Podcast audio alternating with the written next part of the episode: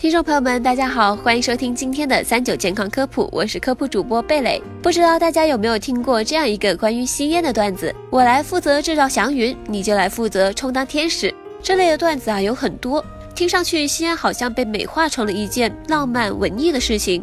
可现实嘛，大家其实都懂的，谁又愿意充当这样的天使呢？贝蕾相信，正常情况下呢，如果周围有人不停吸烟的话呢，那么估计大部分人内心还是拒绝的。吸烟有害健康，其实很多时候我们只要一说起它的残留危害，可能大多数小伙伴立刻想到的都是二手烟。不过呢，今天贝蕾还是想说，大家小看这支烟了，其实它残留下来的危害真的不仅仅只有二手烟、三手烟。小伙伴们听说过吗？跟二手烟不同的是啊，三手烟是指吸烟者遗留在环境中，或者是吸烟者自身遗留在皮肤、头发、衣服上的烟雾颗粒。根据贝蕾的了解啊，这些残留的烟雾颗粒呢，可是有不少高度致癌的化合物。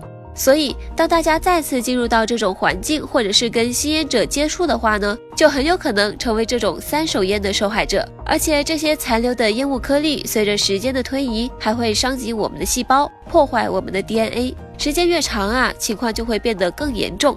此外呢，根据通风和污染程度的不同，有的三手烟呢，甚至长达六个月都不会消失。这也给长期处于这种环境下的人们带来了持续性的伤害。其实啊，这样一件件数下来呢，三手烟的危害真的不比二手烟要少。不过目前最让人头疼的呢，是连专家们都没有办法得出彻底清除三手烟的方法。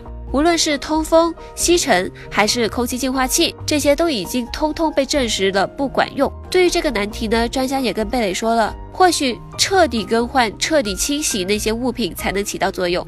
不过啊，最好的方法还是要避免跟吸烟的人接触。好了，听完这期节目，大家对吸烟的危害有没有更了解了呢？特别是那些吸烟的朋友们啊，戒烟啊其实不难的，不妨从听完节目的这一刻开始，了解一下，现在戒烟还来得及哦。